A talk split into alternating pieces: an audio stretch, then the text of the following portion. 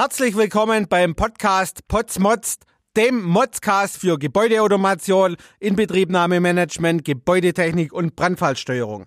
Heute sprechen wir über das Thema kein Planer koordiniert alle Schnittstellen, überquert doch alle Gewerke.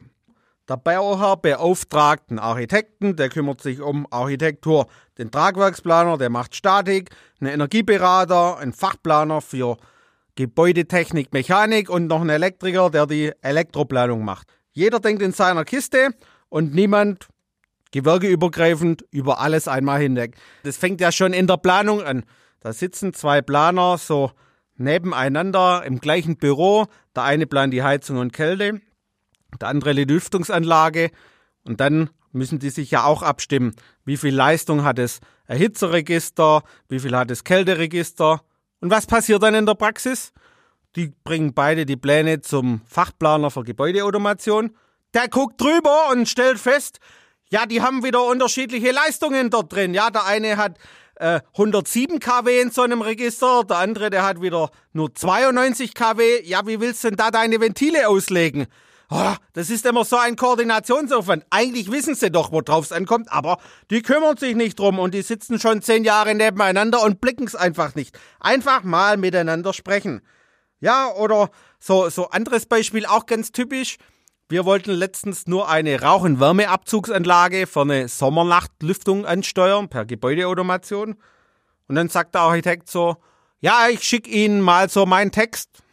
Dann habe ich den Leistungsverzeichnistext angeschaut und sage, hey, geht's noch? Ja, du hast da nur diesen RWA-Deckel, sagt man da dazu, also sprich das Teil des Aufgehen. Und wo ist der Antrieb dazu? Ja, den bringt doch der Elektriker. Nein, bringt er nicht. Du hast ein zulassungskonformes Bauteil, das du da schaffst. Das ist mit Antrieb komplett einmal fertig. Wir bringen von der Gebäudeautomation nichts, wir übersteuern da auch nichts. Ja, ist es tatsächlich so? Ich sage, wer bringt denn die Kabel? Die sind auch nicht ausgeschrieben. Ja, der Elektriker. Fragst den Elektriker, sagt er, nee, Kabel habe ich doch nichts mit zu tun, ja? Nicht auf der RWA-Anlage. Es soll der Architekt selber machen. Ja, wie Sie sehen, es gibt eine unendliche Anzahl an Schnittstellen, die in der Planung, während der Inbetriebnahmephase nachher auch auf dem Bau koordiniert werden müssen. Ja, und jetzt sprechen die alle nicht miteinander.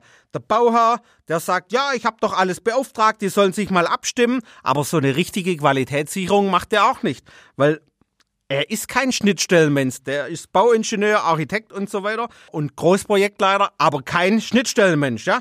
Deshalb unsere Empfehlung, wenn du nachts ruhig schlafen willst, nicht in Teufelsküche kommen willst, keine Zeitverzögerung haben willst im Ablauf, lass doch mal jemand drüber schauen. Jemand, der es kann. Entweder einen Fachplaner für Gebäudeautomation oder einen Inbetriebnahmemanager, der dann weiß in der Praxis, worum es denn geht, tagtäglich mit dem Zeug konfrontiert ist die beiden, die wissen, worauf es ankommt. Im besten Falle, wenn Sie natürlich jemand mit Erfahrung wollen, rufen Sie uns an, das Building SWAT Team. Wir reiten jeden Tag in die Großprojekte rein und begradigen die, damit die Schnittstellen entsprechend funktionieren. Das war's für heute beim Podcast Potsmotzt.